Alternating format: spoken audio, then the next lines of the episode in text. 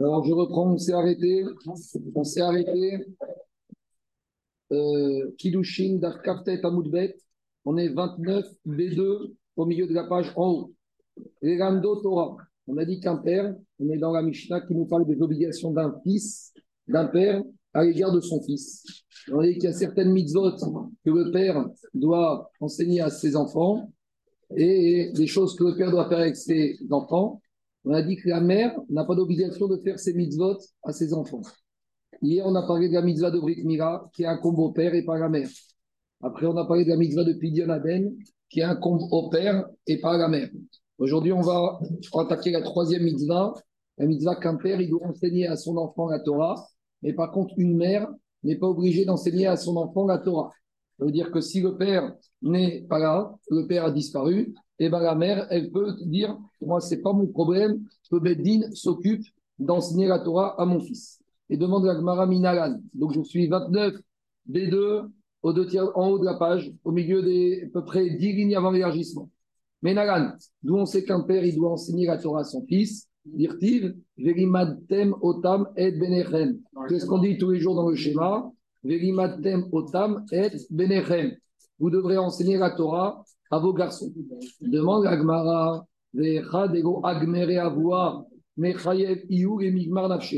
et dans un cas où le père, il n'a pas lui-même étudié, il est obligé d'abord lui-même d'étudier. Dire-t-il, il y a marqué dans un autre verset qui se trouve cette fois dans Devarim, il y a marqué Vayomer Agem Shema Israël, et Achokim et Amishpatim, donc, Ulmatem, ce n'est pas les pères vis-à-vis du fils, c'est les pères eux-mêmes, ils doivent étudier. Donc, la question qui se pose, c'est que si maintenant une personne, si une personne, son père lui a pas appris la Torah, à partir de quel âge cette personne lui-même doit se mettre à étudier la Torah? Hier, on a vu par exemple pour la Brit Mira, hier, on a vu hier pour la Brit Mira, dès qu'un enfant il a 13 ans, si son père n'a pas circoncis, il doit se circoncire. Et si on te dit, il y a un enfant, son père lui a pas appris la Torah, à partir de quel âge il doit se mettre, cet enfant qui n'a pas appris à étudier la Torah? Alors normalement, on pourrait imaginer, il doit attendre d'être bar mitzvah. Maintenant, Rambam, il te dit non, à partir du moment où il peut commencer à comprendre. C'est-à-dire qu'un enfant dont le père n'a pas appris la Torah, il ne doit pas dire je vais attendre ma, ma bar mitzvah. Un enfant dont le père n'a pas circoncis, il doit attendre la bar mitzvah pour se circoncire. Mais un enfant dont le père lui a pas appris la Torah, on aurait pu dire qu'il doit attendre la bar mitzvah. Dit au Rambam, non. À partir du moment où il est en âge de comprendre. Pourquoi? Parce que toujours on explique l'imoud kodem amaase. L'étude, il doit précéder l'action. Donc si au moment où il va devenir bar mitzvah, il veut faire les mitzvot, il faut qu'il commence à étudier avant. Donc ça, c'est le cas où lui-même, son père n'a pas, ne lui a pas appris, lui-même, il doit se mettre au travail. Je reviens à Gmara. Nous, on sait qu'une mère, n'a pas obligation d'enseigner la Torah à son fils. Dirtiv, veimatem ou matem. Donc, vous savez qu'il y a deux manières de traiter les mots de la Torah. Il y a soit la Massora, soit le Mikra. Soit il y a la manière de lire avec les points, tels qu'on nous a appris par transmission à lire, soit on enlève les points, puisque dans la Torah, il n'y a pas de points, et on lit le mot sans les points. Donc, si on lit avec la transmission, il y a marqué Verimatem, et si on lit sans la transmission, on peut dire Urmatem. Et de là, on apprend quoi? Tout celui qui a une obligation d'étudier, il a une obligation de faire étudier. Et tout celui qui n'a pas l'obligation d'étudier, il n'a pas l'obligation de faire étudier. Donc, étant donné que la maman n'a pas l'obligation d'étudier la Torah, comme on va le voir dans quelques lignes, de la même manière, la maman n'a pas l'obligation de faire étudier son fils. Et demande à Gmara,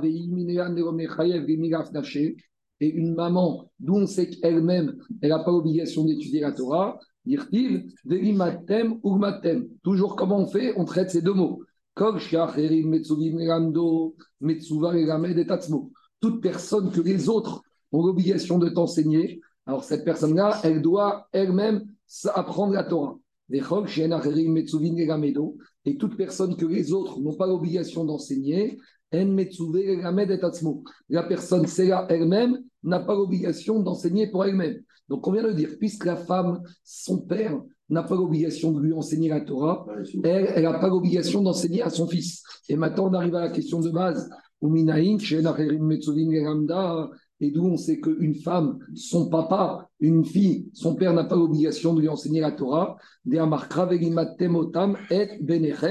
a marqué dans le schéma aux parents, vous apprendrez à vos garçons, et on en déduit Benechem, Vego Benotechem, et pas à vos filles. Donc, comment ça fonctionne le raisonnement? C'est en sens inverse. Il y a marqué dans la Torah qu'un père il doit enseigner au fils et pas aux filles. Donc la fille n'a pas besoin d'enseigner la Torah. Si elle n'a pas besoin d'étudier la Torah, alors elle, on ne va pas lui demander d'enseigner aux autres. Donc voilà pourquoi la maman, qui elle-même n'a pas l'obligation qu'on lui enseigne la Torah, alors de la même manière, elle n'a pas d'obligation d'enseigner la Torah à son enfant. Si par exemple, maintenant, Barmounia, il n'y a pas de père, eh bien la maman, elle peut aller voir le Beddin et dire au Beddin, c'est à vous de payer les l'école juive, c'est à vous de payer les professeurs, puisque moi, la Torah ne m'a rien demandé. Cependant, disent les poskim, quand on dit qu'une femme n'est pas obligée d'étudier la Torah, c'est pas étudier la Torah. Elle doit quand même savoir les dynimes qui la concernent. Une femme, elle doit étudier Ikhot Nida, elle doit enseigner Ikhot Shabbat, elle doit apprendre Ikhot Kashrut, parce qu'elle doit savoir comment faire. Mais ici, la différence, c'est expliqué Farshim. Une femme, elle n'a pas de chiyuv, de limut Torah, midin limut Torah. Une femme a l'obligation d'étudier pour ne pas faire de la vérote. Ça n'a rien à voir. C'est-à-dire que prenez un juif, en théorie, un juif qui connaît, un juif qui connaît toute, toute la Torah. Malgré tout, il doit étudier pour étudier. Malgré tout, il doit étudier pour étudier. Tu interroges un juif. En théorie, David, il connaît Ikrot Kachot, Ikrot Shabbat sur le bout des doigts. Est-ce qu'il peut te dire, bah, ça y est, j'ai fini? Non, parce que tu dois étudier pour étudier. Ma chienne, une femme juive, si tu l'interroges, Kashrut, elle connaît, Nida, elle connaît, Shabbat, elle connaît. Tu dis, bah, bah c'est bon, tu as fini ton boulot, Torah, Milimut Torah. C'est ça la différence. Elle doit connaître pour ne pas trébucher, mais elle ne doit pas étudier et connaître pour connaître. Tandis que nous, les hommes, on a un chiyuv de Limut Torah. Maintenant, je ne sais pas si vous vous rappelez, à la fin de ma Sotar, on avait un avis qui s'appelait Rabbi Yezer qui était très dur. Il disait, il disait tout celui qui apprend la Torah à sa fille, c'est comme s'il lui apprend Tifkout c'est comme s'il lui apprendrait la bêtise. Et là-bas, on disait ne faut surtout pas apprendre la Torah aux femmes, parce que Da'at Nashim Kagot, et après, il risque d'en faire une mauvaise interprétation. On avait déjà parlé de ça dans le sautage, je redis ce que j'avais dit. Le Khaset Sraïm, il dit que ça, c'est plus valable de nos jours. À l'époque, il y avait une transmission très forte de mère à fille et dans les familles. Les femmes juives restaient dans les maisons. Donc la transmission était très forte, elle n'avait pas besoin d'apprendre. Mais déjà, au début du XXe siècle, il y a une femme, Sarah Schneider, qui a été voir les grands rabbinimes de Russie et de Pologne, et a dit maintenant, il y a déjà une irida Tadorot, les femmes ne restent plus autant à la maison, elles ont besoin aussi d'apprendre. C'est comme ça que ça a commencé, le fait que bah, les femmes juives ont commencé à aller dans les séminaires et dans les écoles juives. Et en Afrique du Nord, jusqu'à peut-être avant la guerre, aucune femme juive n'allait à l'école, elle ne savait pas lire. Je me rappelle, Rabbi Yaakov il racontait, il disait, j'ai pas honte de lire, mais ma mère ne savait pas lire. La femme de Rabbi Baruch. Mais il a dit, je donnerai tout l'or du monde pour qu'une de mes prières soit comme la prière de ma mère. Peut-être qu'elle ne savait pas lire dans le texte, mais les mamans d'Israël, elles avaient une manière de prier qui était, avait beaucoup plus de force que toutes les prières qu'on peut faire dans les textes de nos jours. Donc Ravet Srami dit que de nos jours, va dire que les femmes juives, les filles juives, doivent aller à l'école et au séminaire pour apprendre l'instruction et pour savoir ce qu'il faut faire. Comme il dit Ravet Srahim, que Kambalata Avot, il trop fait fou. La transmission des parents, elle s'est affaiblie, elle s'est évanouie. Je continue. Tanoura Banan ou ou Beno Si maintenant on a un père et un fils, le père, il n'a pas eu la chance d'apprendre la Torah, et maintenant il est convaincu qu'il doit étudier. Il est convaincu qu'il doit étudier. Ou Beno, et il a un fils qui doit envoyer à l'école juive. Le seul problème, c'est que l'école juive et les rabbinim, ça coûte cher, donc il n'a pas assez d'argent et pour apprendre lui et pour apprendre à son fils. Qui passe avant On dit Agmara ou Kodem Livno, lui, il passe avant son fils. Pourquoi? Mitzvah des Goufa Adifé, parce qu'on a déjà dit que la mitzvah d'une personne, elle passe avant la mitzvah des autres. Donc, le père, il n'a pas appris, il doit étudier. Si le père, il doit pas appris, il doit étudier d'abord pour lui. Et après, il paiera l'école juive pour son fils. Et d'expliquer que c'est logique. Parce que si maintenant, de toute façon, lui, il apprend, il pourra appliquer la mitzvah d'enseigner à son fils. Donc finalement, en apprenant lui-même l'expérience, il fait d'une pierre deux coups, lui il apprend, et en plus il pourra apprendre à son fils. Rabbi Houda Omer, Rabbi Houda il te dit, c'est pas évident.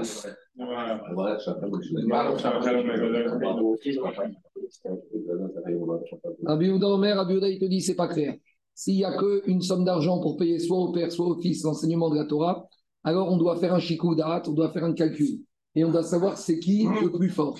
Et dit Abraham Yehuda, Si le fils, il est fort, il est fif, il est intelligent, c'est une expression qu'on utilise dans la Ketoret. Memoular Taor Kodesh. C'est. Il est agréable, il est fils, il raisonne vite, il est fort. Et en plus, le fils, quand il apprend quelque chose, eh ben, le limoud, il reste. Tandis que le père, il apprend quelque chose et le lendemain matin, il n'y a plus rien. Alors, dans ce cas-là, Beno Konmo, le fils, il passe avant. Et on a une histoire qui a des Rav Yaakov, des Rav Yaakov. Il y avait Rav Yaakov, le fils de Rav Chabar Yaakov, Chadré Avoua et Kamé de Abaye. Donc, Rav le père, il a envoyé le fils à l'Eshiva de Abaye. Yata, quand le fils il est arrivé, Razia, donc le fils il est parti à l'Eshiva chez Abaye. Puis au moment des vacances de Ben Azmanim, il rentre à la maison. Et le père, il dit à son fils Alors, raconte-moi ce que tu as appris à l'Eshiva de Abaye. Et là, c'était un peu la déception pour le père, qui, quand il a vu que le fils, bon, euh, ce n'était pas idéal ce qu'il avait appris. Alors le père, il a dit au fils, Amaré, Anna, Difta, Minar. Visiblement, il vaut mieux que moi j'aille à Yeshiva et que toi tu restes à la boutique travailler. Tov, At, reste ici. Neizir, Anna. Moi je vais partir à Yeshiva chez Abaye, je pense que ce sera plus profitable pour moi que pour toi. Et Agmano raconte Shama, Abaye, des Et Abaye a appris que finalement maintenant, après les vacances, c'est pas le fils qui revient à Yeshiva, c'est le père. Alors Abaye était content parce qu'il savait que Rabba Chabar Yaakov, c'était un grand sadique. Et ils avaient un problème dans les Yeshiva de Abaye. C'était quoi le problème? Avou avait Mazik Verabanan de Abaye. Il y avait un Mazik, il y avait un démon qui se, permet, qui se croyait tout permis à Yeshiva d'Abaye. D'habitude, les démons, ils n'attaquent jamais les gens le jour, ils attaquent que la nuit, et jamais ils attaquent les gens quand ils sont tout seuls, quand ils sont à deux. Toujours, ils les attaquent quand ils sont tout seuls. Mais là-bas, chez Abaye, il y avait un mazik, il avait beaucoup de spa, et il attaquait et le jour, et même quand les élèves, ils étaient deux. Même quand les élèves ils étaient à deux, et même quand c'était le jour, le mazik, il faisait des dégâts. alors Abaye, il a utilisé un stratagème. Il a su qu'il y avait Ravachabar Yaakov, qui est un sadique, qui arrive à Yeshiva. À l'époque, les élèves de Yeshiva, ils allaient dormir chez l'habitant. Alors, Abaye, il a dit à tous les habitants de la ville où il y avait la il leur a dit que personne ne donne l'hospitalité à Ravachabar Yaakov. Pourquoi il a fait ça, Abaye? Il a dit comme ça, il n'y aura pas où dormir, et où il va aller dormir? À la Et quand il va voir le Mazik, sa Tzitkout et sa Chassidout vont chasser le Mazik. Et Char Nissa. Peut-être que grâce à Ravachabar on va avoir un. Ici, c'est un peu dur parce que Abaye, quelque part, il envoie un peu Rabbi Yaakov au massacre. Il envoie au massacre, au casse Parce que d'un côté, c'est facile de dire ça, mais imagine que le Mazik est plus fort que Rabbi Yaakov, ça va mal finir. Alors, euh, pourquoi tu l'envoies au massacre? Alors, explique que Maharsha, que Abaye, il était sûr de la tzitkout et de la douche de Rabbi Yaakov. Il savait que la grandeur de cet homme fait que Akadosh Baruch il ne va pas envoyer une takala un tzaddik comme ça. Donc, Al-Bataou Berabanan, donc, Rabbi Yaakov est rentré il a dormi à Yeshiva. Idmerek et Tanina des Shiva Rishvate. Et là, à ce moment-là, le Mazik qui débarque, et c'est le Mazik, c'est avec un serpent à sept têtes. Il y a un serpent, un dragon qui avait sept têtes. Alors, qu'est-ce qu'il fait Rabbi Yaakov? Il fait sa Amida. Et vous savez que dans la Amida, on se prosterne à sept reprises. Quand on fait, cette reprise, Baruch Hashem la première fois, Magen Abraham, après Amodim, et après, quand on fait Shalom, quand on recule, on est prosterné. Et on fait combien de pas? Trois pas. Donc ça fait trois Ishtachavayot. Donc en tout, ça fait sept Ishtachavayot.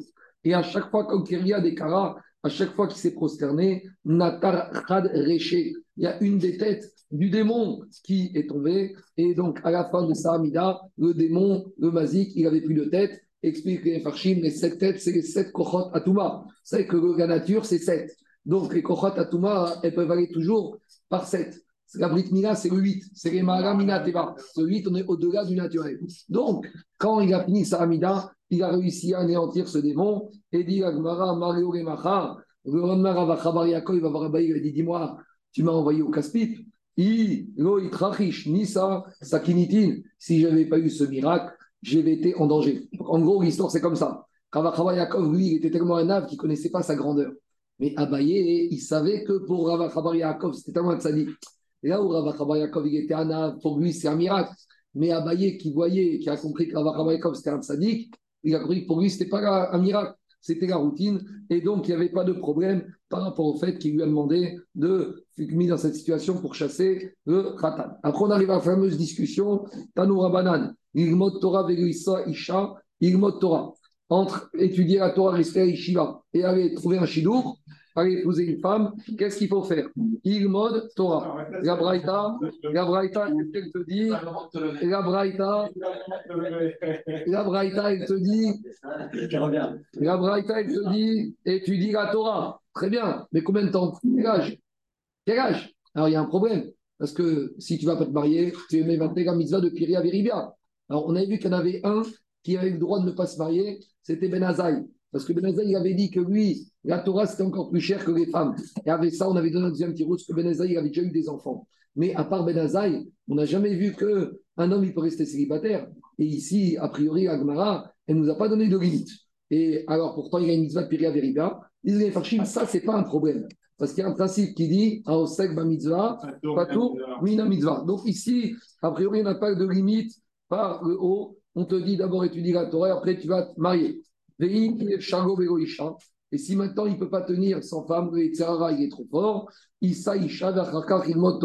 D'abord qu'il aille se marier et après il étudiera la Torah. Alors dit Agmara, Amaravuda Marshmuel, Alacha. Comment on tranche l'Alacha No Torah. Il faut d'abord se marier et après étudier la Torah.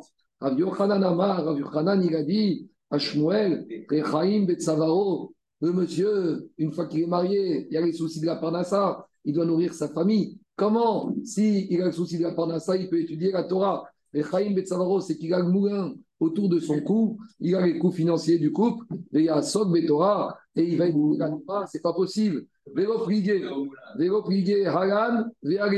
Donc ici, on a deux amis. On a Shmuel qui était en Babylonie, et on a Rabbi Yochanan qui est en Eretz Israël. Et en fait, on te répond comme ça. Ça dépend si on parle à des étudiants de Torah de Babylonie ou si on parle à des étudiants de Torah qui étaient en Israël. Explique Rachid. Les Babyloniens, qu'est-ce qu'ils faisaient?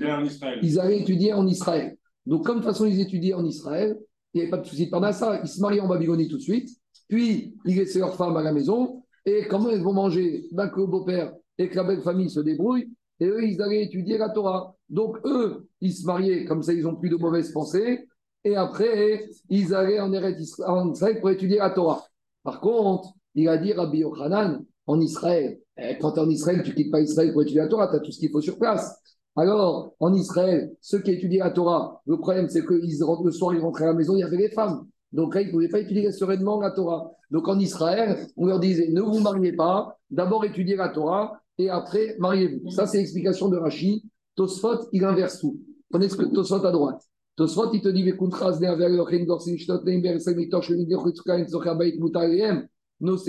avere broiro Torah evne Israël kohen asher kol mutarin alav evate donc Tosot il ramène Rashi qui disait que les Babyloniens c'est facile pour eux. Ils se marient puis ils quittent la maison et ils vont en Israël étudier ils n'ont pas de problème de nourrir le couple. Et Rashi explique que par contre les Babyloniens d'Israël s'ils se marient tout de suite comme ils restent sur place, ils vont avoir les soucis de Parnassa. Et Tosfot, il objecte.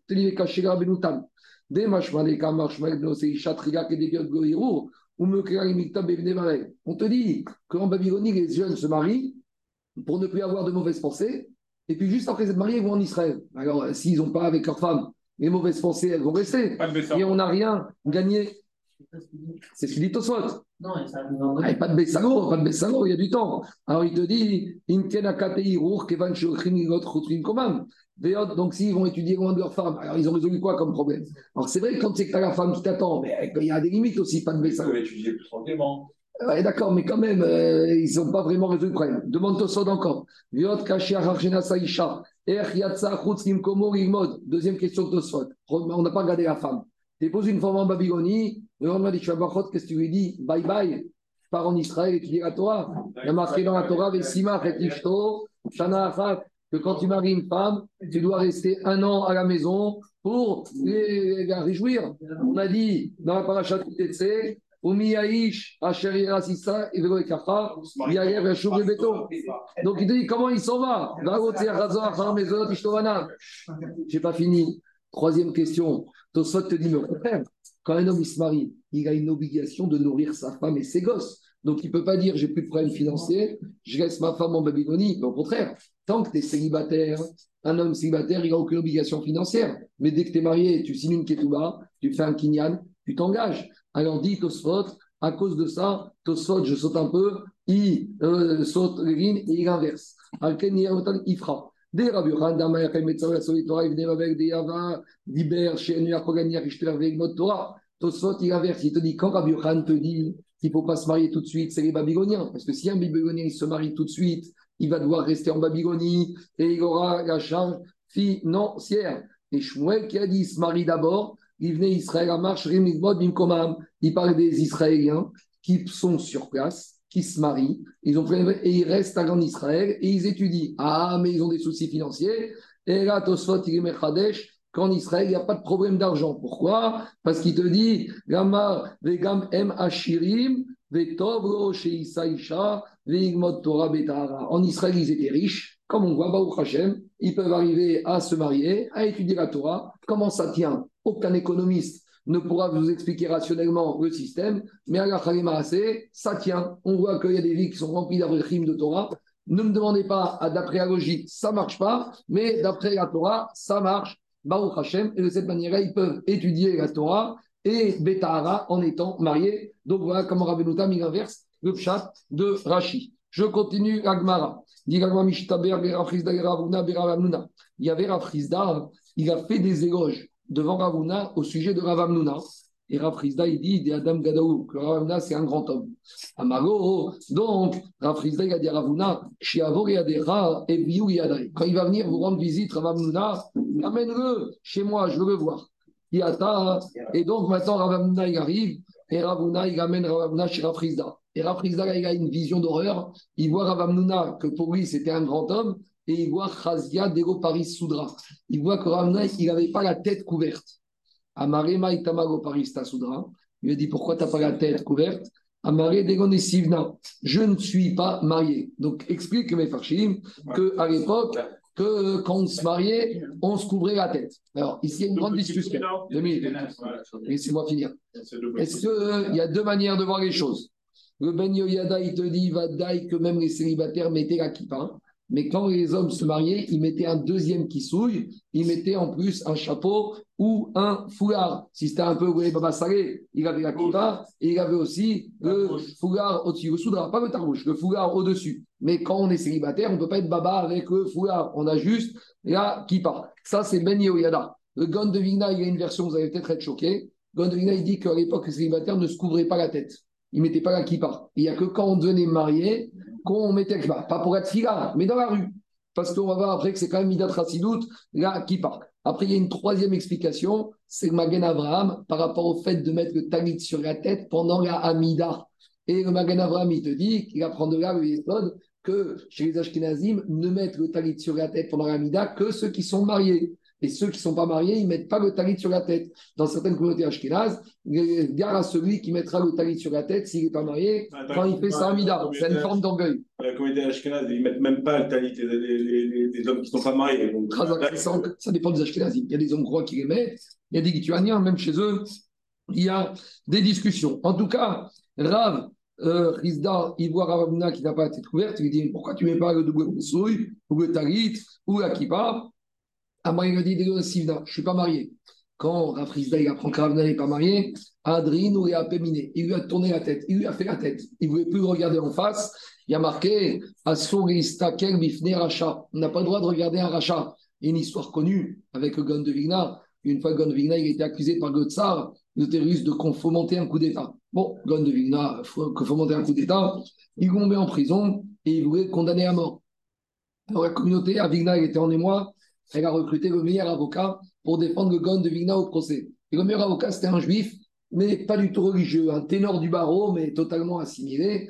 Et donc, le président de la communauté, il arrive dans la cellule avec l'avocat et il va voir le gon de Vigna, il lui dit Voilà, Rabbi Gaou, on vous a pris le meilleur avocat qui va vous aider à passer en jugement. Très bien. Bon, le président, il a laissé gon de Vigna avec l'avocat. Après quelques heures, l'avocat, il sort de la pièce et le président communauté, il dit à l'avocat Ça s'est bien passé Elle dit, ben, euh, je sais, rien ne peut se passer. Il dit, pourquoi? Il dit, il me fait la tête, il ne me regarde pas, il regarde la fenêtre, et moi, je parle au mur. Bon, alors le président de communauté, il rentre chez Ganouna, il dit, mais vous ne pouvez pas le regarder pour lui préparer votre dossier? Il a dit, il a marqué, Assouri Stakel Bifne Racha, on n'a pas le droit de regarder un rachat. Cet avocat, c'est un hérétique, vous voulez que je regarde un rachat? Le président de communauté dit, bon, mais faites un effort, là, c'est euh, c'est pour le jugement. Écoutez, il n'y a pas d'effort avec Agacha. Agacha, c'est Agacha, il n'y a pas euh, si je suis condamné, je suis condamné. Bon, ça s'est passé comme ça, deux, trois rendez-vous entre avocat et Gaon de Vigna, puis arrive le jour de l'audience, et le président du tribunal, il demande à l'avocat euh, Qu'est-ce que vous avez pour défendre pour votre client? Alors, il sort quelques arguments, mais il dit au président Là, vous savez, mon client, il a dit qu'il ne peut pas me regarder parce que je suis un rachat, je suis un impie. Donc voilà le type de client que j'ai. Et le président du tribunal a dit alors, si il, en remet tellement son destin à Dieu, c'est qu'il n'a pas peur des hommes. S'il n'a pas peur des hommes, on n'est pas là pour juger. Et voilà comment il a libéré le grand de Vigna, comment il a été totalement acquitté. En tout cas, de la même manière ici, Rav, il dit T'es pas marié, t'es un rachat, je te regarde pas. Alors, amaré, Chazit Deo. Alors, il a vu que quoi? Qu'il ne veut pas regarder parce qu'il n'est pas marié. Ravuna, pourquoi Ravuna dit ça Ravuna est tamé. Parce que Ravuna a dit Amar Ben Esrim Shana Saïcha. Quand on est âgé de 20 ans et qu'on n'est toujours pas marié, Koryama Avera, toute sa vie, on est dans la faute. Devant Avera Sakadata, peut-être qu'il n'a rien fait. Alors, Eraema Koryama Avera. Tant qu'il n'est pas marié, il va vivre avec des pensées de Averot. Maintenant, c'est ça que cette halakha n'est pas tranchée clairement. Vous savez qu'il y a encore quelques années, euh, par exemple, les Chachamim comme Raphaël Kanevski se sont mariés très tard. À l'époque, en Israël, les Avrechim se mariaient à 27, 28, 29, 30 ans. Maintenant, de nos jours, c'est 21, 22, 23. Mais il y avait des époques où, au contraire, on fallait laisser les jeunes Bachurim étudier le plus longtemps possible. Ça dépend des époques, ça dépend des périodes, ça dépend de chacun. Amarava Ishmael. Il a dit Rava au nom de Jusqu'à 20 ans, un homme, Akadosh Baruch il est assis et il attend. Le plus impatient, ce n'est pas les parents. C'est Akadosh Baruch il est dans le ciel et il se dit Ah, quand est-ce qu'il va arrêter ce vieux célibataire endurci? Chez Igia Esrim, et quand il est âgé de 20 ans et qu'il n'y a toujours rien, alors Omer Tiaper Hatzmotav, Akadosh Baruch il dit que ses os vont enfler. Ça, c'est quoi comme maladie ça? Tomber. C'est quoi comme maladie ça en français? Bon, c'est une maladie plus spirituelle. Amara Frizda. Difna Viens à il dit Moi, vous savez, moi j'ai fait mieux que tous mes amis. Vous savez à quel âge je me suis marié? Quand j'avais 16 ans, j'ai même pas attendu 20 ans. Moi, à l'âge de 16 ans, je me suis marié. Et il a dit à Frisda, et si j'avais eu la chance de me marier à 14 ans, à Amina, j'aurais pu dire les Satan dira J'aurais pu dire au Satan, je t'ai envoyé une flèche dans ton œil. Et il a dit, c'est vrai que d'habitude, on ne doit pas chauffer le Satan. Il ne faut pas s'amuser avec le Satan, même à le provoquer. Mais il a dit, quand tu te maries si jeune, là, tu peux dire au Satan, je t'ai réglé ton compte. Pourquoi une flèche dans l'œil? Explique le marcha, parce que toutes les mauvaises pensées, elles commencent avec l'œil. Eh, c'est quand tu commences à voir une femme, une jolie fille, que les mauvaises pensées rentrent dans la tête. Donc, c'est ça qu'il a voulu lui dire. Si je m'étais marié à l'âge de 14 ans, j'aurais dit au Satan, tout ce que tu aurais pu me faire voir, qui aurait pu m'appâter et euh, exciter mon Yetzerara, je lui aurais réglé ton compte. Donc, c'est pour ça que. Parce que tu es marié que tu n'arrives pas à rentrer dans la tête. Quoi? Parce que tu es marié que tu Déjà, c'est un peu moins. C'est un peu moins. Amara Rava, tu ne vas pas comparer à un célibataire. Pas C'est pas. On a vu 20 fois. mariage. Ça ne veut pas dire quand tu es marié à plus Yetzerara. Zaki, tu vas intervenir? Démon midi. On continue. Amaré Rava Rav Natan Barami. Adidach al Savaray Devarir. Rava il a dit à Rabbi Nathan Barami.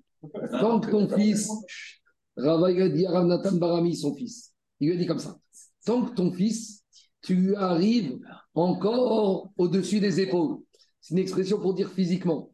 Quand le fils il devient plus grand que le père physiquement, forcément le père il a moins d'autorité sur le fils. Donc tant que ton fils il t'arrive encore au niveau de l'épaule, tu peux le prendre par l'épaule et que tu peux avoir une autorité physique et même que tes paroles elles ont un poids, alors il faut que tu lui parles.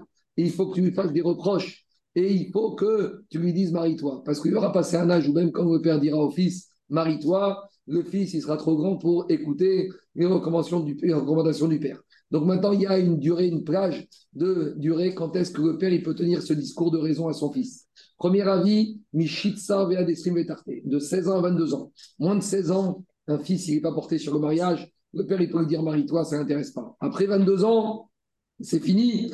Le père, il a déjà plus d'autorité euh, morale sur le fils. Deuxième avis, Mitim Nesare Adesrim Ve'arba. Il y en a qui disent que c'est entre 18 ans et 24 ans. Et finalement, dit Agmara Ketanae, cette marcoquette entre Rav, Nathan Baravi et Veamrega, c'est une marcoquette Tanaïm. Il a dit Shuma Mer, Ranor, Lanahar, Alpi Darko. Éduque ton enfant dans la jeunesse pour que le chemin que tu vas lui donner dans sa jeunesse, c'est celui qui va suivre dans la vieillesse. En gros, donne-lui des bases solides dans sa jeunesse et ce que tu vas lui apprendre dans sa jeunesse, de la manière dont il se comporte dans sa jeunesse, c'est comme ça qu'il va se comporter dans sa vieillesse. Ça, c'est l'explication de Rachi. D'après Marcha, il explique différemment le verset de il a dit éduque ton enfant d'après sa nature. Il y a des enfants qui sont fougueux, alors tiens compte de cette fougue. Il y a des enfants qui sont tout calmes, tiens compte de ce calme. Il faut bien étudier la nature et la psychologie de l'enfant pour après l'éduquer en fonction de sa nature et de sa psychologie. Rabbi Yehuda et Rabbi Nechemia Chadamar Mishitsa Vedesim et Tartin. Rabbi Yehuda et Rabbi Nechemia disent c'est de quel âge? À quel âge qu'on peut avoir une influence C'est de 16 à 22 ans? Et Chadamar Mitim Nesare Vedesim Verba. Et l'autre deuxième avis te dit c'est entre 18 et 24 ans. Donc ça rejoint la marcoquette Tanaïm qu'on a vue. On continue. Ad Echan Chayav Adam et Benotora. Jusqu'à où un père il doit apprendre à son fils la Torah? C'est quoi jusqu'à où? Quelle quantité de Torah? Alors, Rabbi Yehuda Marshmuel,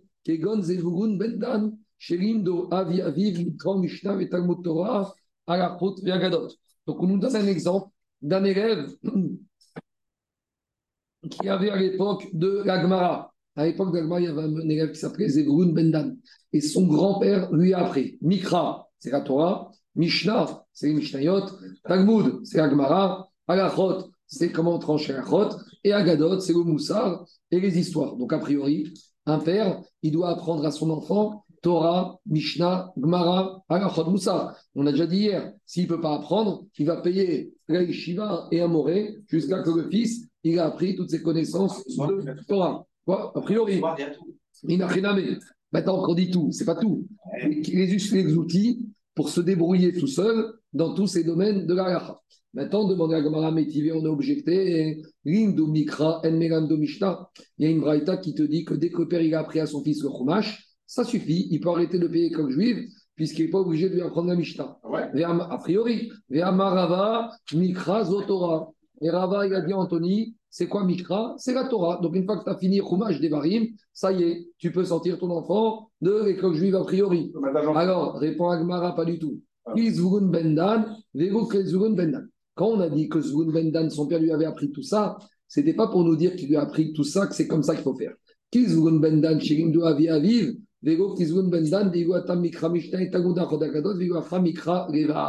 donc en fait, de Zwoun Bendan, vous ne voulez pas apprendre la quantité de Torah. Vous voulez apprendre que même le grand-père, il a une obligation d'enseigner la Torah à son petit-fils. Donc, à la ce qui sort d'ici, c'est qu'un père, ou un grand-père, il doit enseigner à son fils ou à son petit-fils uniquement le chumash. Et on a une deuxième halakha ici, c'est que le grand-père, il a aussi un riou. si, le, si, le grand-père, il voit que le fils n'a pas appris à son fils, alors le grand-père, il a un riou d'apprendre à son petit-fils. Et Agmara remet en question ça. Et Agmara demande, mais dis-moi, mi mechayev, t'es sûr que le grand-père a l'obligation d'enseigner la Torah à son petit-fils? Tania, pourtant, qu'est-ce qu'on enseigne dans une braïta? Qu'est-ce qu'on dit tous les jours dans le schéma? Otam et benechem. La Torah, elle parle aux parents. Elle dit aux parents, vous apprendrez à vos enfants. Et on en déduit, benechem. Tu n'es pas obligé d'apprendre à ses petits-enfants. Un père, un grand-père, il peut dire à son fils, moi, je ne paye pas l'école juive de mon petit-fils. À toi de te débrouiller. Ah, mais tu as payé mon école juive? Oui, parce que à toi, à mon fils, j'avais un trioux. À mon petit-fils, j'ai pas trioux. Demande à Gmara,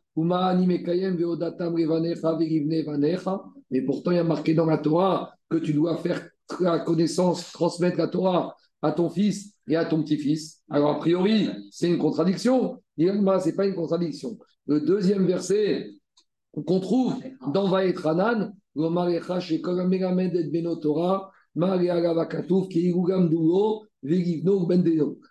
Koadorot. On veut dire que tout père qui apprend à son fils, c'est comme s'il a appris à son petit-fils. C'est pas qu'il est obligé. Parce que quand tu apprends à ton fils, ton fils à son tour, il va apprendre à qui? À son Oui. petit-fils. Et le petit-fils, il va apprendre à un petit-fils.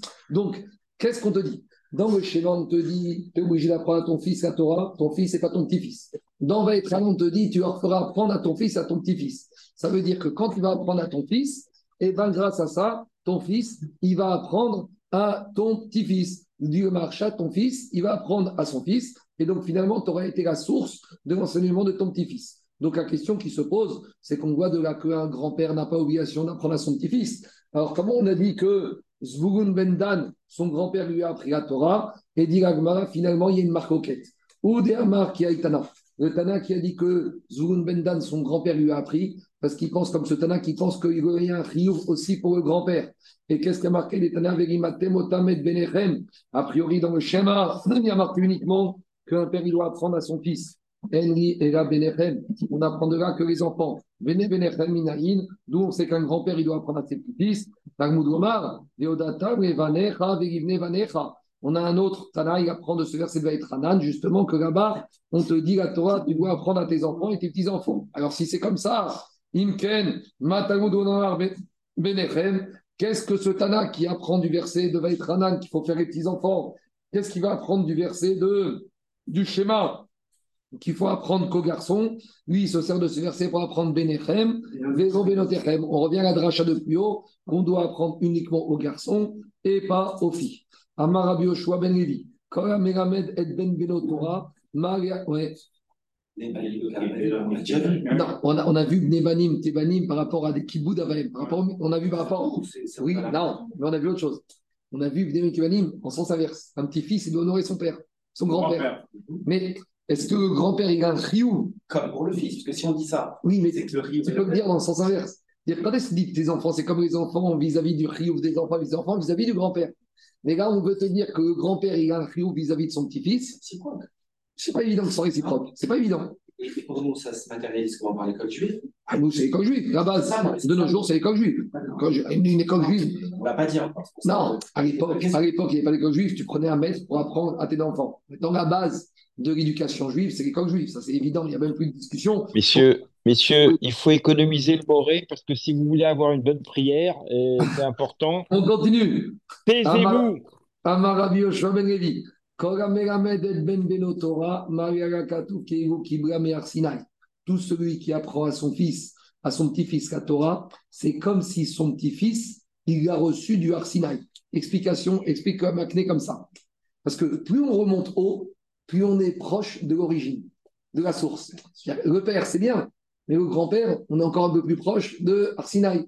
Et alors, pourquoi on n'a pas dit l'arrière-grand-père Parce qu'il y a aussi euh, derrière c'est qu'en général, un arrière-grand-père, il est trop vieux pour enseigner à son arrière-petit-fils. Mais l'idée, c'est de dire que plus on remonte haut, plus on retourne au Mécor. Et donc, plus tu apprends d'une personne âgée, plus c'est comme si tu avais entendu directement la Torah du Arsinaï. Donc, c'est ça qu'on dit aux grands-parents. Enseignez la Torah à vos petits-enfants. Comme ça, vos petits-enfants, ils ont l'impression de sentir qu'ils ont reçu la Torah directement du Arsinaï. Et d'où on sait, chez Neymar, quand la Torah te dit, dans Vaetranan, tu vas faire passer ce savoir à tes enfants et tes petits-enfants. Quel est le verset qui a marqué juste après? Comme ce jour où tu t'es tenu debout au Arsinaï pour recevoir la Torah. Donc on voit que l'enseignement du grand-père au petit-fils ramène, rapproche le petit-fils de cet enseignement qui a été donné, c'est là, c'est qui a été donné au Arsinaï. Je continue. Ben. Un jour, Rafria Baraba, il a trouvé Rabbi Yoshua ben Levi des chadnés d'Isna arrachés. Il l'a vu dans la rue avec une espèce de couvre-chef, mais qui était un tissu un peu ordinaire. Et il a vu qu'il n'avait pas mis son chapeau quand il sortait dans la rue, euh, chapeau habituel. Et il a vu que quoi? Qu'est-ce qu'il faisait Rabbi Yoshua Levi Les il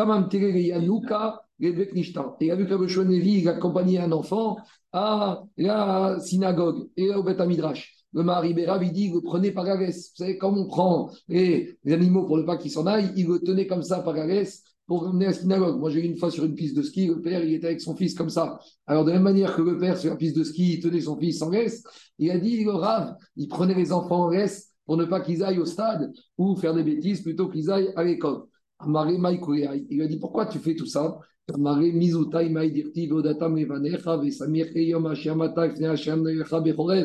a dit, n'est-ce pas important ce qui est marqué dans la Torah, qu'on doit dispenser la Torah aux enfants, et quand tu leur deux ans dispenses, c'est comme s'ils ont entendu la Torah au Arsinaï. Donc, il, peut se préoccuper d'enseigner la Torah aux enfants juifs. Ve'erach. Depuis ce jour-là, que Rabbi Chia Barava, a vu comment Rabbi Shvanevi se comportait avec les enfants juifs, Lotaim Rabbi Baraba, jamais il allait goûter un morceau de viande, c'est ce qu'il prenait à l'époque au petit déjeuner là-bas en Babylonie, à Demakre et Yanouka, jusqu'à que il allait emmener les enfants à l'école juive. Donc avant même de prendre son petit déjeuner, il se préoccupait d'enseigner aux enfants juifs, mais pas que enseigner, ou Mosfé. Et pourquoi il rajoutait un enseignement? Parce qu'il explique Rachi, chaque jour, il devait donner un nouvel enseignement. Parce que l'enseignement de la veille, s'il le répétait, il n'y avait rien de nouveau. Donc chaque jour, pour appliquer la mitzvah d'enseigner la Torah, il devait rajouter un nouvel enseignement. Et de la même manière, Rabba Baravuna, Midrasha, Rabba Baravuna, jamais il allait prendre son petit déjeuner avant d'avoir accompagné les enfants à l'école pour apprendre la Torah. Amarav Safra, Mishum Rabbi Yoshua Ben. Maïdirti. Qu'est-ce qu'on dit tous les jours dans le schéma? Veshinantam Revanecha. Vous devez enseigner la Torah à vos enfants. Maintenant, dit Rashi, la construction grammaticale de ce mot, elle est bizarre. Normalement, on aurait dire Veshanitem. Que veut dire le mot Veshinantam? Al tikre Veshinantam et la Veshilashtam. Il ne faut pas dire vous enseignerez, il faut dire vous allez tripler. Pour comment on passe de Veshinantam à Shlish, à la notion de tripler? Explique le Pnei Yoshua. Le, on a vu, et on va voir plus loin, que quand on enseigne aux enfants, on doit enseigner aux enfants avec ridoud, avec acuité, avec que l'imoud il soit piquant. Et comment faire pour que le limoud soit piquant? Le limoud il doit avoir trois parties. D'abord la Torah. On commence avec les psukim, Torah chez. Après on fait les mishnayot. Mishnayot c'est quoi? C'est la halacha. Comment tu peux marier une femme, quel kinyan? Et après on fait la gemara. Parce que la gemara c'est quoi? C'est ce qui permet d'expliquer les mishnayot, les contradictions dans les Mishnayot. Donc, c'est ça qu'on te dit, Veshinan Tam. Comme la Torah elle doit être faite des chidoud, tu ne dois pas enseigner Stam. Tu dois enseigner aux enfants pour qu'ils comprennent et qu'ils soient piquants et qu'ils comprennent les nuances et les règles d'Acha. Pour qu'un enfant puisse comprendre toutes les nuances de la Torah, il faut avoir ce triptyque Torah, Mikra, donc euh, la Torah, Mishnah et Talmud. Et donc, dit Adam Shinotav. Un homme, il doit répartir sa vie en trois parties dans son Limoud Torah. Shlish Bemikra, Shlish Bemishnah, Shlish Betalmud. Le Pshat, c'est qu'un homme, il se dit bon, je vais vivre 70 ans, 25 premières années, je faire Chumash, 25 années suivantes, Mishnah, 20 années suivantes, Mara. Demande à Agmara, Miyada, Kamachai, qui connaît ça, combien de temps il va vivre? Comment tu peux faire un business euh, plan de Limoud si tu ne sais pas combien de temps tu vas tenir? Alors, dit Agmara, l'autre, Non, en fait, on parle de quoi? Dans ta semaine. D'après Rashi, deux jours tu vas faire Chumash, deux jours tu vas faire Mishnah, deux jours tu vas faire Gemara. Ça, c'est ce que dit Rashi. Demande Tosfot à droite, à gauche. Pirouche Bakontra, Siemea Shabbat, Kobar, Shinimikra, Veshtem, Mishnah, Veshtem, Yemegmara. Mais qui te dit quand tu es dimanche que tu vas arriver jusqu'à vendredi? C'est gentil de faire un business plan de limoud sur la semaine. Tu dis dimanche, lundi, Chumash, mardi, mercredi, Mishnah, jeudi, vendredi, Gemara, et Shabbat, je ferai un petit résumé tout. Mais qui te dit que tu vas tenir jusqu'à vendredi? Alors Tosfot répond chaque jour, l'homme, il doit diviser son limoud en trois. C'est un peu l'ignan du propre Israël. Tu fais toujours un peu de Chumash, de Varmalchut. Les Chabad, ils font ça. Vous savez, dans le Varmalchut, il y a tous les jours un peu de Chumash, un peu de Mishnah, un peu d'Alacha. Et ramène Tosfot. Al ken tiken beseder rav amram gaon Et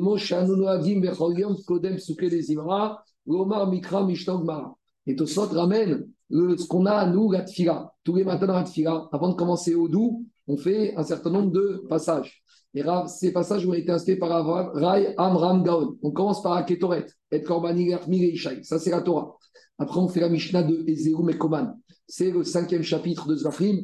Pourquoi ce cinquième chapitre a été choisi comme Mishnah? Parce que c'est le seul chapitre il n'y a pas de marcoquette. C'est uniquement un Tana sans marcoquette. Et après, qu'est-ce qu'on fait? Tana de Rabbi Ishmael, Shlosh Esremidot, à Torah Nirechet, c'est les 13 techniques d'étude de la Gemara. Donc, explique Ritva, voilà comment tous les jours, même si on ne fait pas Chok Israël ou Bar Malchut, avant même de commencer la Tfila Odou, on a étudié un peu de Chumash, on a étudié un peu de Mishnah, et on a étudié un peu de Gemara. Je continue Tosfot. Les. Et il dit on s'appuyait sur ce qui a marqué, pourquoi la mot Babylonie veut dire Babel.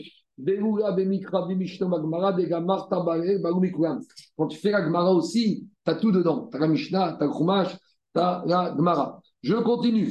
Dit la Gemara, où j'en suis. Alors, d'après Rashi, on rentre dans, c'est pas un autre sujet, mais c'est un sujet pour soi qui n'a rien à voir avec le sujet précédent. D'après le Tosfot pas du tout. C'est en rapport, c'est en rapport avec le sujet précédent. Parce que ici, maintenant, on va nous parler de à l'époque, les Sofrim Arishonim, les vieux Ramim, ils étaient experts dans les comptes et dans l'arithmétique du nombre de lettres, du nombre de mots, du nombre de versets de la Torah. Et le Tosfot Reed, il te dit que les Chassidim Arishonim, ils ont tellement étudié le Chumash qu'ils maîtrisaient le Chumash sur le bout des doigts, sur le nombre de lettres et de mots. Voilà hein, la suite d'après Reed. Et d'après la Meiri, comme ils étudiaient tellement sérieusement, ils en connaissaient tous les coins et recoins, comme vous allez tout de suite comprendre maintenant les enseignements qu'on va voir. Nikreu Rishonim Sofrim. Les vieux Talmidei Ramim, on les appelait des comptables. Pourquoi? Shayu Sofrim Korotiot Shebatora. Shayu Omrim. Les Sofrim Arishonim, ils comptaient toutes les lettres de la Torah. Et ils disaient Vav Degachon. En plein milieu de la paracha de Shmini, on parle là-bas des nourritures interdites et permises. Là-bas, on parle des sauterelles et des, des reptiles. On dit Kol Orech Al Gachon. Et là-bas, le Vav, si vous regardez dans, là-bas dans les Chumashim, il y a marqué que là, on est en plein milieu des lettres de la Torah. Alors, il faut savoir que, comme on va voir après, on va dire est-ce que c'est la dernière lettre de la première partie? Ou la première lettre de la deuxième partie Parce que les lettres, elles sont zougites, elles vont par paire, donc le chiffre est pair. Donc, on ne peut pas avoir une lettre qui est au milieu.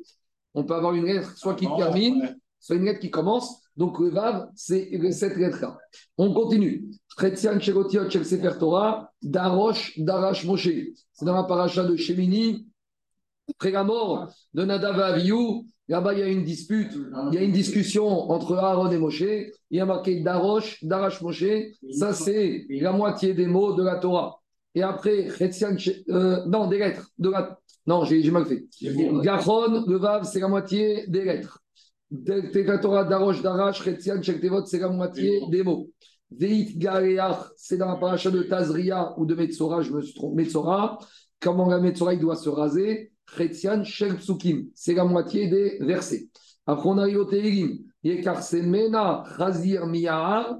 Alors, Aïn de Yahar, Shel Tehillim. La lettre Aïn du mot Yahar de la forêt, c'est la moitié des Tehillim.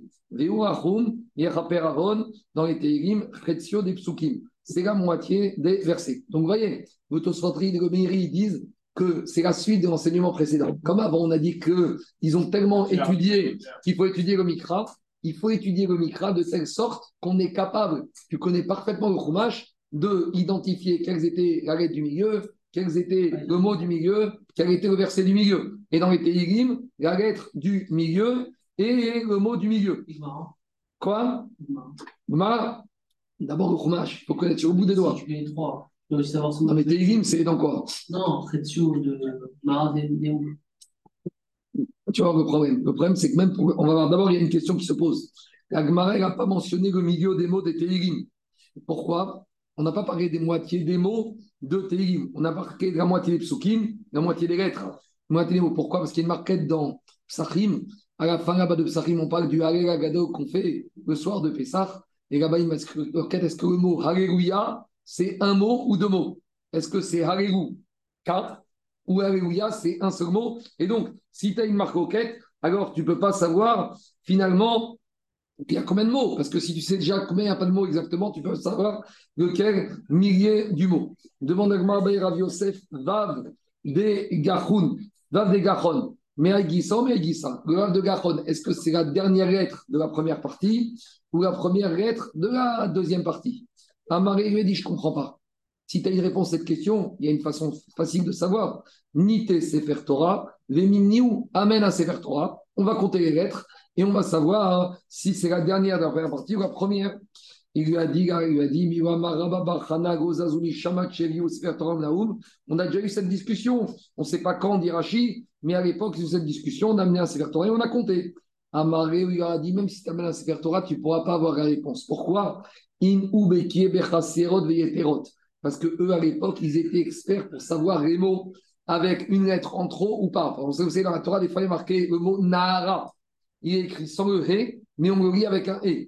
Et il dit à l'époque d'Agmara, ils étaient déjà plus experts. Donc, si déjà on ne sait pas exactement comment on doit écrire les mots, alors si on ne sait pas comment écrire les mots, on ne sait pas combien il y a de lettres. Si on ne sait pas combien il y a de lettres, ça ne sert à rien finalement de faire quoi? Ça ne sert à rien de compter, puisque de toute façon, on n'a pas la bonne base de départ. Rav Yosef, Veid Gagar Quand il y a, on te dit que le mot Veid Gagar, c'est la moitié des mots. À nouveau, comme il y avait des noms, le nombre de mots dans la Torah, c'était un couple, c'était des nombres pairs. Alors, quoi? Si tu as un nombre de mots pairs et qu'on te dit que le mot Veid Gagar, c'est au milieu, ça peut pas être. Est-ce que c'est le dernier mot de la première partie On va compter? Sinon, il n'y a pas de question. Parce que si c'est un père, le mot au milieu, il est au milieu. Donc là, il te dit, si on pose la question, c'est qu'ils avaient une transmission, ils avaient dans leur compte que le nombre de psukim, comme tu vas voir après. Ici, Rachid te ramène est-ce que c'est Rachid ici ou c'est les Farshim? Euh, Non, c'est les Farshim à droite qui ramène le nombre de mots exactement qu'il y avait dans la Torah. Attends, on va y arriver après. Dit comme ça. Il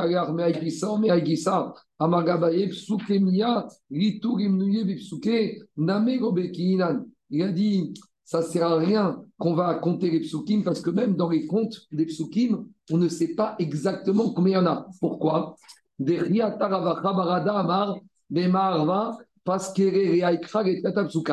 a dit, je vais donner un exemple, qu'en Irak Israël, d'un verset qui découpait en trois. C'est un verset de ta paracha bar mitzvah. Il y a marqué dans la paracha de Anan. Mais maintenant, là, qu'on n'a qu'une version partielle du verset. Mais le verset, il continue, tel que nous, on va dans la Il continue comme ça. L'Agma te dit que le verset, il s'arrête ici. Mais nous, il continue. Ba'avur Ishmaam Bedaberi Imach, Vegam Aminu Logam. Là, c'est un deuxième verset pour soi. Et après, Vayaged Moshe et Divrea Merachem, c'est un troisième verset. Je vais expliquer. Ce verset, nous, dans notre machine, c'est un verset. Mais ils te disent qu'en Israël, ils coupaient ce verset en trois. Pourquoi en Israël, ils coupaient le verset en trois? D'abord, il y a une raison technique. C'est qu'en Israël, à l'époque, ils ne finissaient pas le Sefer Torah comme nous en un an, ils le finissaient en trois ans. Donc, s'ils le finissaient en trois ans, ils étaient obligés de couper chaque verset de la Torah en trois versets. Mais comment tu finis Quoi Il faut dire moins. Ben, ça revient au même. Mais non, chaque paragraphe que tu lis, tu lis beaucoup plus que ce qu'il faut au minimum. Mais justement, mais au final, pour finir la Torah en trois ans, au lieu de lire une paracha entière, il lisait un tiers. Donc qu'est-ce qu'il faisait Ah, Ça ne veut pas dire que chaque Très bien. divisée en trois. Alors, ça vous très bien. Alors tu vas prendre ta paracha de litro et tu verras que tu ne veux pas la couper en trois. Tu n'as pas assez de versets? Écoute-moi, non, eh, normalement tu dois, après sept personnes à la Torah, Ah, chaque personne, il doit un nombre de versets. Fais le nombre de versets dans litro avec sept personnes et divise en trois, tu auras du mal à trouver. Alors ici, ils te disent que ce verset, on l'a coupé en trois, à l'instar d'autres versets de la Torah qui coupaient en Israël en trois, pour pouvoir arriver à avoir, finir le Sefer Torah en trois ans. Mais à part ça, il y a une autre raison ici. J'ai C'est pas compris, vous avez eu paracha sur trois semaines? Ouais, SP, Nitsa, une, trois semaines Oui. D'accord. ouais, il y a une autre façon de voir. Première année, ils faisaient Bereshit un tiers. Semaine d'après, ils faisaient un tiers de Noir. Et l'année d'après, ils arrivaient deuxième partie de Bereshit. Pourquoi? Parce qu'il y a un autre problème. C'est qu'il y a certaines parachutes de Jonathan qui doivent tomber à des moments charnières de l'année. Par exemple, Bamidbar, toujours avant Shavuot. Arrive avant. Euh, Devarim, toujours avant Tisha B'Av. Nitzavim, toujours avant Shana. Alors, si tu dis qu'ils ont coupé comme ça, qu'ils lisaient une paracha en trois parties sur trois semaines, ils ne retombaient pas sur leurs pieds. Tu comprends ou pas? Ah. Mais alors, tu peux dire autre chose. Ils ont eu un tiers de Bereshit première année, et ainsi de suite, et ainsi de suite. Chaque année, ils finissaient sur trois ans. Maintenant, nous, on a repris comme la Babylonie, qu'on finit la Torah en un an. Ah, C'était compliqué. Fait, tant, entre Jérusalem et Babylonie, il y avait des grosses marquettes. Il y a deux Talmuds. Hein. Donc, euh, il y a beaucoup de différences entre les Minagim. Et souvent, Jonathan. Jonathan, souvent, les minagim qu'on a de nos jours, si tu veux vraiment bien comprendre les différences minagim entre Sfarad, Ashkenaz, Lituanie, Marocain, quand tu étudies bien le Talmud Bavli et tu étudies le Talmud Yerushalmi, tu retrouves souvent les origines de différences de minagim entre les différentes communautés du monde. Maintenant, autre chose, ce verset, quand tu lis ce verset d'un seul trait, tu vois qu'il n'a pas tellement de sens. Et plus que ça, dans ce verset au début, ça commence à Hachem qui parle à Moshe. Et en plein milieu, on te dit que c'est Moshe qui parle à qui? Au Israël. Et ça, c'est pas possible que ce soit dans le même verset. Dans le premier verset, on aurait dû avoir Hachem qui parle à Moshe, ça s'arrête, et verset suivant. En tout cas, il lui a dit Comment tu veux compter le nombre de versets pour ça, c'est lequel qui au milieu, si de toute façon, on n'a pas la même manière de compter, de couper les versets? Donc, qu'est-ce qu'il te dit? Il te dit c'est pour ça qu'on ne peut pas compter les versets, parce que de toute façon, on a un problème technique. Après, on arrive avec une braïta. Je vous dis d'ores et déjà que le Ben Yoyada, il dit que cette braïta, elle est méchou béchette. Euh, pour lui, il y a une erreur avec cette braïta parce qu'on arrive à d'autres problèmes. Tanoura Banan, il y a combien de mots, il y a combien de versets dans la Torah? Première version, Rameshet Agafim Shmona Meot Veshmone. Donc il y a 5888 psukim, avou, psiké, sefer Torah. Et par rapport à cette version, il y a beaucoup d'autres comptes. Donc, j'ai vu un autre compte qui dit qu'il y en a 5842 et il y en a d'autres qui disent qu'il y a 5845. Donc, vous voyez, on a trois chiffres possibles pour le nombre de versets qu'il y a dans la, Torah. La réalité, c'est pas. je ne sais pas. Parce que c'est ça que il dit qu'il y a- Attendez, je finis, je finis, je finis. Et il te dit Yeter Alav Teirim. Et si tu prends les Teirim, tu as huit versets en plus que les versets de la Torah.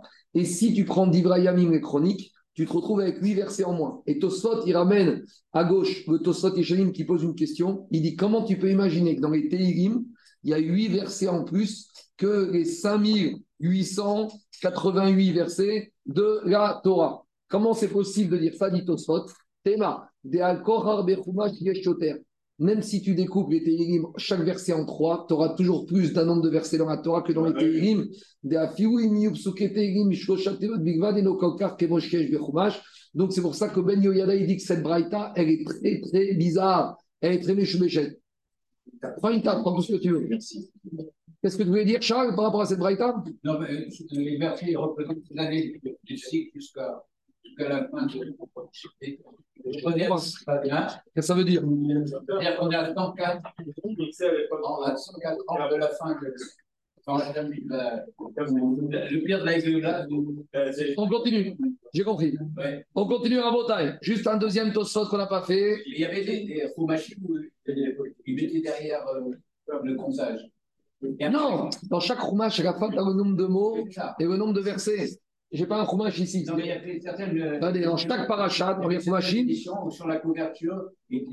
Mais dans les roumachim de nos jours aussi, il y a le nombre de versets, il y a le nombre de mots, il y a le nombre de lettres. Il y a tout un répertoire comme ça qui Mais est. donc, à la différence de la Sefer Torah où il n'y a pas le Sof Pasouk, c'est ça, je pense, que la marque est là. C'est. Dans la Torah, il n'y a pas les des psukim. Donc on ne sait pas comment on les coupe. Exactement. Ce que je dis, c'est pour ça que tu as des marloquettes dedans. Attends, Vadaï- 5000. Vadaï que le Sefer- Quand tu dis c'est divisé en trois, mais en fait, t'as pas, t'as pas tout dans Anthony, Vadaï que le Sefer Torah d'Israël était le même que le Sefer Torah babylonien.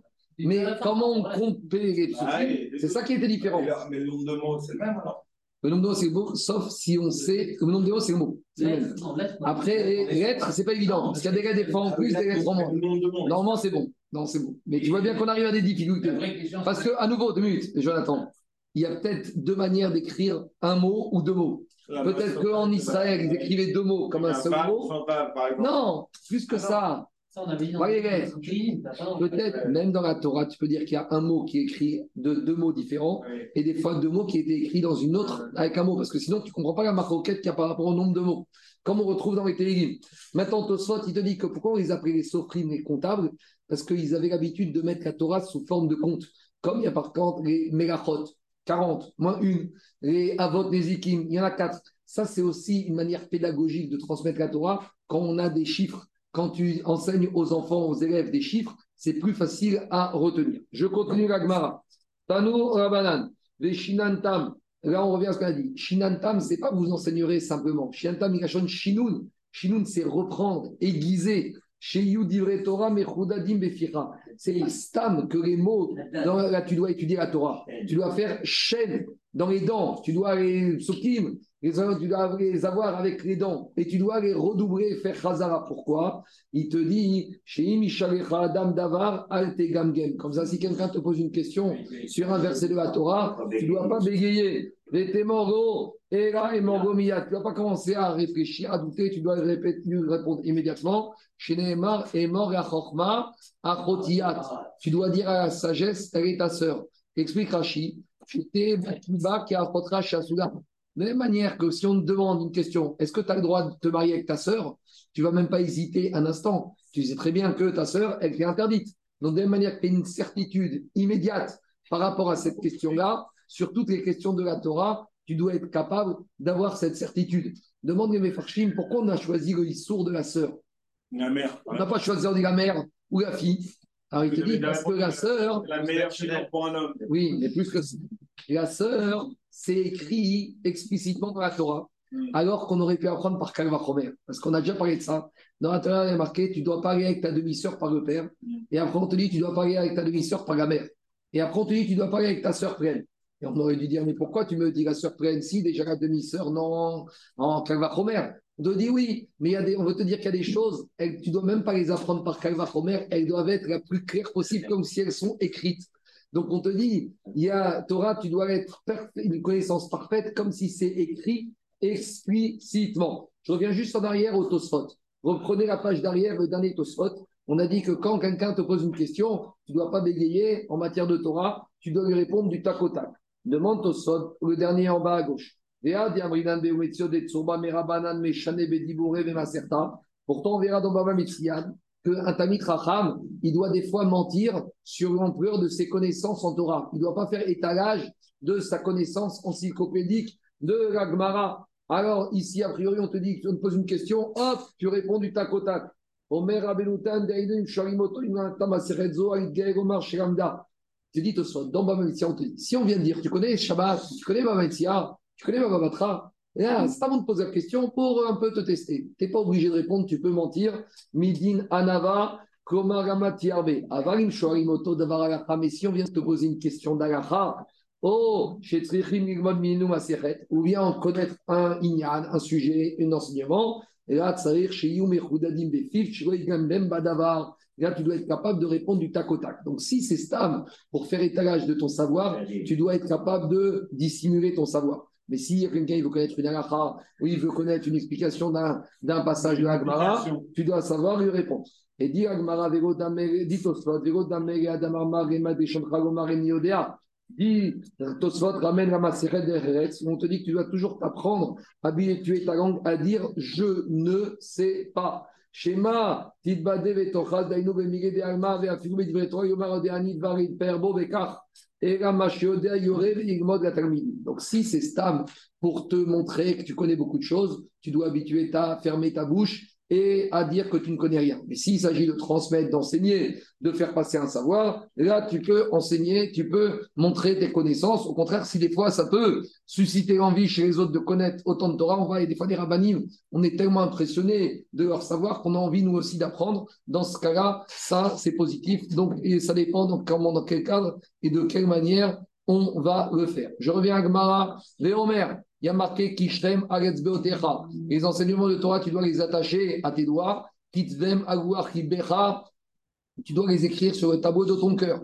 Véomer. Et de plus, qu'est-ce qu'il y a marqué dans Tehilim Gibor, Ken Bene. Donc ça, c'est un verset qu'au Maroc, tout le monde connaissait. Il y a marqué comme les flèches dans les mains des guerriers, de la même manière chez, dans la jeunesse. Explication de la même manière que quand les enfants sont jeunes, il faut leur donner des connaissances sûres, des connaissances solides, des certitudes, comme ça ils pourront faire la guerre même avec leurs ennemis. Quand après dans la vie, ils vont avoir des épreuves, ils vont avoir des difficultés des mounas, ils auront des flèches pour se défendre comme ces guerriers. Il y a, je me rappelle, il y a peut-être 10 ans, j'étais à Los Angeles un Shabbat, à la synagogue Baba Saga, il y a les Français. Et là-bas, il y a un président, c'était pas un rabbin, il a fait un discours et il a renversé ce verset, il a dit comme ça. Il a dit qu'à Los Angeles, ils ont beaucoup de problèmes avec la jeunesse. Il y a tellement de tentations qu'il y a beaucoup de jeunes de la communauté qui, qui s'en vont. Il a dit comme ça, euh, ce monsieur, je ne sais pas son nom, mais il apparaît, il a dit Gibor, Ken. On compare l'éducation de la jeunesse comme ces flèches des, des guerriers solides. Il a dit c'est comme un tireur d'élite. Un tireur d'élite, s'il va tirer des fois un sniper à 2 km, mais si sur le pas de tir où il est, il dévie son geste d'un millimètre, à l'arrivée, la balle, elle n'a pas dévié d'un millimètre, elle a dévié de 2 km. Il a dit en matière d'éducation, des fois, si tu fais une toute petite erreur avec l'éducation des enfants quand ils sont jeunes, eh ben, quand ils vont grandir, tu vas arriver à un résultat qui va être diamétralement opposé du résultat dans lequel tu voulais arriver. Il a dit c'est ça, Hitzim Beyat Gibor, Ken Benanori, en matière d'éducation, c'est comme les snipers. Il ne faut surtout pas dévier à l'origine de la trajectoire. Léomer, et il continue, David Ameler, Hitzai Gibor Shenonim. Il a dit les flèches des. Gibor, les flèches des, puis des soldats puissants, Shenonim.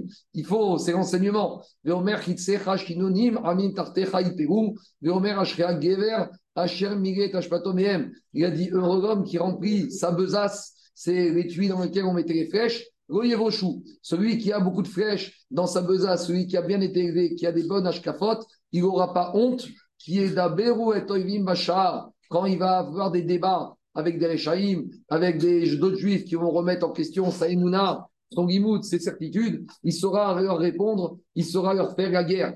Maï et Toivim Bachar, c'est qui ces ennemis qu'on trouve à la porte? Amarabichia Baraba, Figua, Rubeno. Même des fois, un père et son fils, quand ils utilisent la Torah au Betamidrash, ça se bataille, ça se fait, se fait la guerre. Arav et Talmido, Batora Bachar, et Chadna Asimoivim Zeedze. Alors, c'est vrai que dans un moment d'étude, on peut se disputer, tu dis n'importe quoi, c'est pas du tout clair ce que tu dis, tu n'as rien compris. Ça commence comme ça, l'Imout Torah. Mais à la fin, Ve'enam Zazim Misham. Quand on est dans le limoud, peut-être ça commence dans la bagarre, mais à la fin, ça finit avec un amour véritable. Chez Nehemar, Edvaev Besoufa. C'est la fameuse paracha la savez, ceux qui étaient restés à la fin de la traversée du Nahal Arnon, il y avait deux monsieur, Edvaev Besoufa. Ils sont restés à la fin du Machané et ils ont vu des torrents de sang. Ça, c'est le pshat. Et le drash, Edvaev Besoufa. Edvaev Migashon Ahava. À la fin de ces disputes autour de la Torah, ça finit avec Ahava Altikre Besofa et la Besofa. Il avait dit Ravadi Yosef, à l'époque, il y avait beaucoup de, de et Shem Shamaïm entre Ravadi Yosef et Rav Shach.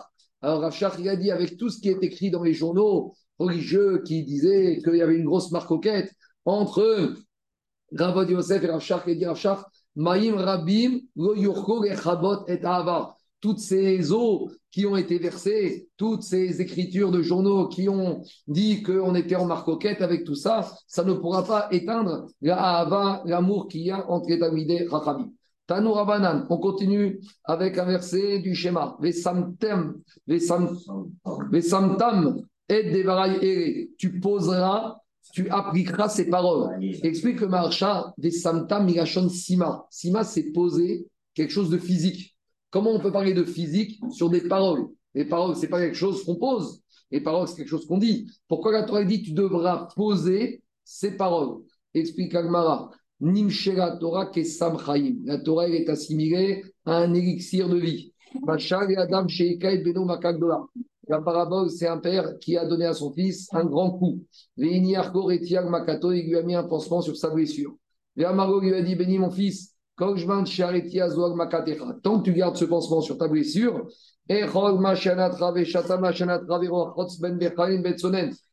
N'aie pas peur, tu peux manger, tu peux boire, tu peux prendre une douche. Il t'arrivera rien.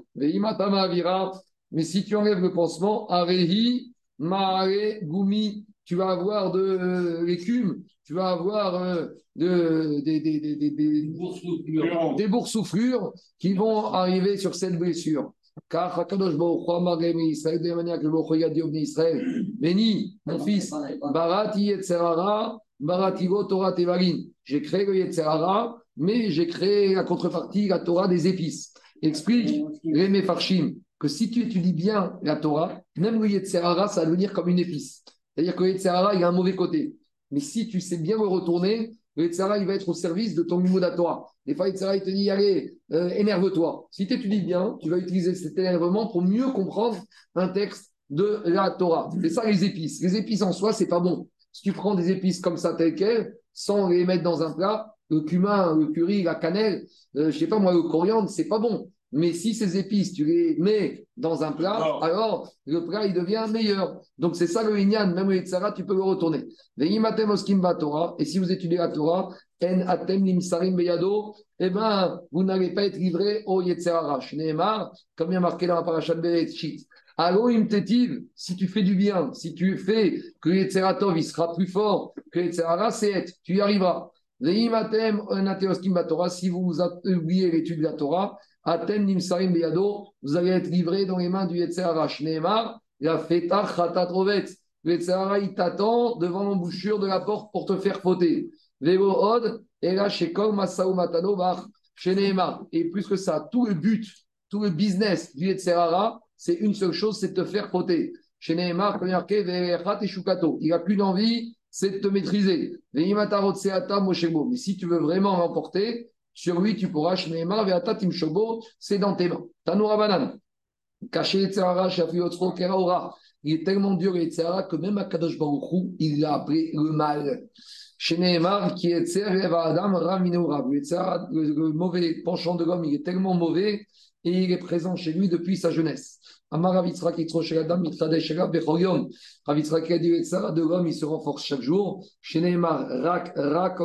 Il n'est que mal tous les jours. Et Amar Rabbi Shimon Ben Levi Adam de il est de plus plus fort chaque jour. Il n'a qu'une envie, c'est de l'abattre. Tsofera. Umabit Kamito. Le rachat, le il regarde le tzaddik, il n'a qu'une envie, c'est de le tuer.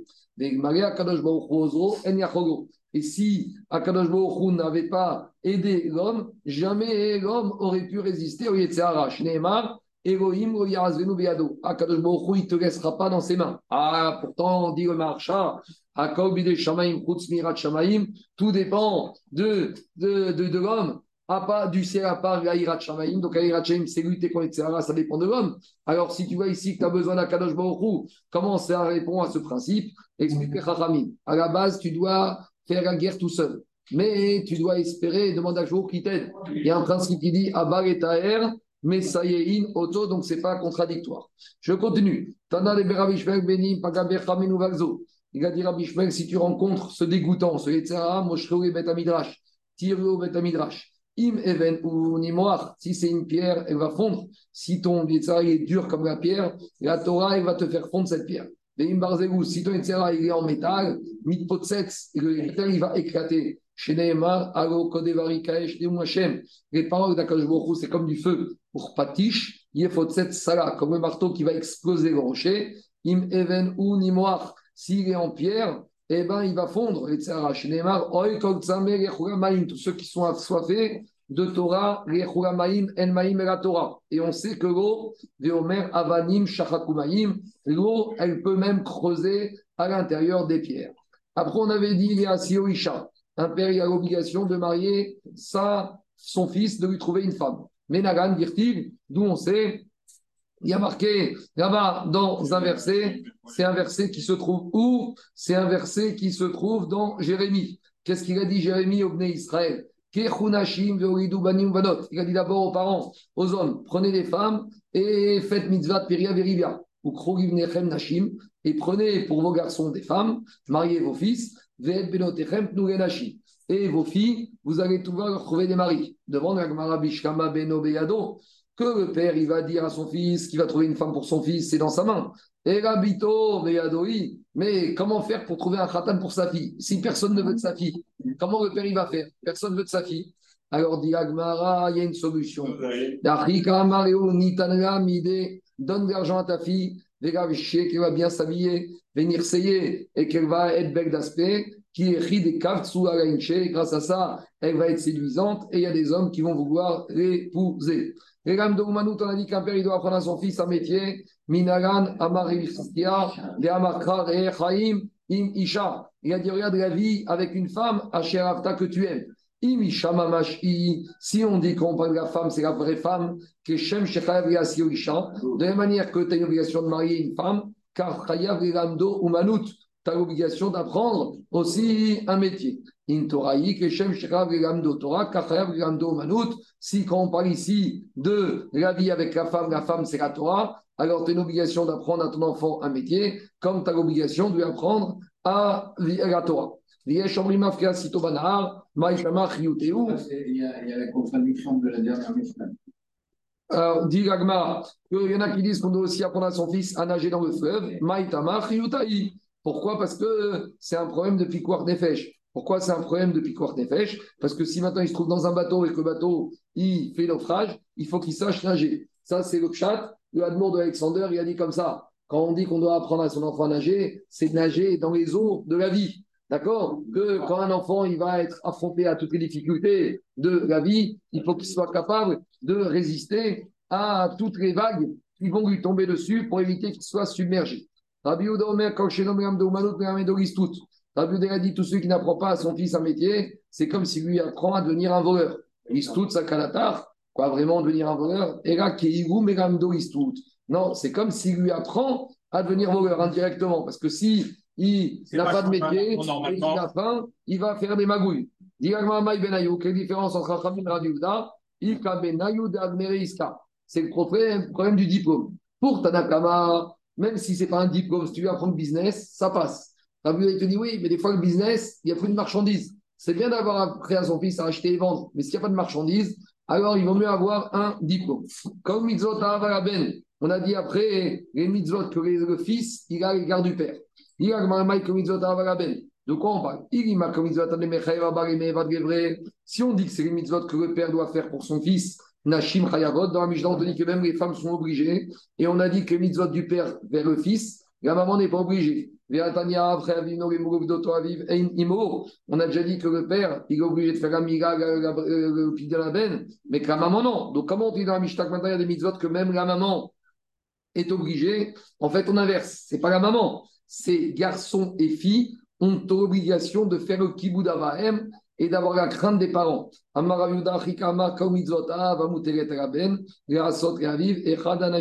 Nashim chayavim. Donc, quand on parle des mitzvot que les enfants ont à l'égard des parents, c'est de deux ordres de grandeur. Il y a Kibud Avahem et il y a Mora. Et il y a la crainte, la ira des parents.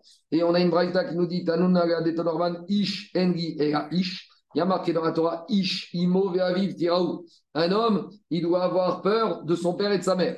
Ish Aminaïn, d'où on sait qu'une fille aussi doit avoir peur de ses parents. Chez Omer Tiraou, quand il y a marqué au pluriel à la fin, ça veut dire au pluriel avec Shnaïm. Inken Matamud Ish. Donc, qu'est-ce qu'on apprend? On apprend que le fils et la fille ont l'obligation d'avoir la crainte des parents. Alors, si c'est comme ça, pourquoi on a parlé dans la Torah Imken Matamud Ish? Parce que quand un homme il se marie, Ish Sipek Beyado Asot, il peut encore faire les mitzvot qui lui incombent vis-à-vis de ses parents. Par contre, Isha, quand une fille elle est mariée, des fois, si ses parents l'appellent et lui demandent de venir à la maison les aider, des fois, elle ne peut pas. Pourquoi? Parce qu'elle est mariée. Isha biadera sot mi pene. Parce que maintenant, elle est dépendante de son mari. Et Amaravidi Baravina Marav, Nidgarsha, Shneem Shavim. Une fois qu'elle a divorcé, maintenant elle redevient au même niveau que son frère. Une fille, si elle a plus l'autorité de son mari suite à un divorce ou à un veuvage, elle, est, est redevient soumise aux mêmes, obligations que son frère, aux mêmes obligations qu'elle a été soumise quand elle était célibataire, le kiboud Avaem. Encore quelques lignes. D'un côté, il y a marqué qu'on doit respecter son père et sa mère, et il y a marqué Kevod et Hashem Meonecha. Kabed, tu dois respecter Hashem Meonecha avec ton patrimoine, ta richesse. Ishva Katuv Kiboud Avaem Yechvod Amakom. On a mis sur un même pied d'égalité le respect des parents et le respect d'Akadosh Baruch. Mais Marie Shimo Ve'avitiro une Marie Hashem Yechatira Ve'oto Ta'avod. Ishva Katuv Morat Avahem, les Morat Amakom. On a mis sur le même pied la crainte du ciel et la crainte des parents. Neemar Mekara Viveimo Motumat, On t'a dit que tu ne dois pas, Barminan, maudire ton père et ta mère et que si tu les maudis, tu es condamné à mort. De la même manière, on t'interdit de maudire Baruch Hu, et si tu le fais, tu auras une, tu porteur d'une faute. Ishva Katuv Birkat Birkat. Donc, quand on a mis sur un même pied d'égalité, le fait, Barminan, de maudire ses parents, de maudire Akadosh Baruch. Et il y a une, une autre Inyan qui n'est pas de comparaison possible, c'est le Inyan de frapper. Il y a marqué qu'un homme, il ne doit pas frapper ses parents. Aval. Et pourquoi on a comparé ici le respect des parents au respect du ciel, la crainte des parents au crainte du ciel? Parce que l'être humain, il y a trois personnes qui l'ont créé le père et la mère. Et Akadosh Baruch Hu, comme dit Agmara, Tanur Avanan, Shlosha Shutafin En Ba'adam, Akadosh Baruch Hu, Ve'avi Ve'imo. Et Akadosh Baruch Hu, il dit comme ça. Quand un homme, il respecte son père et sa mère,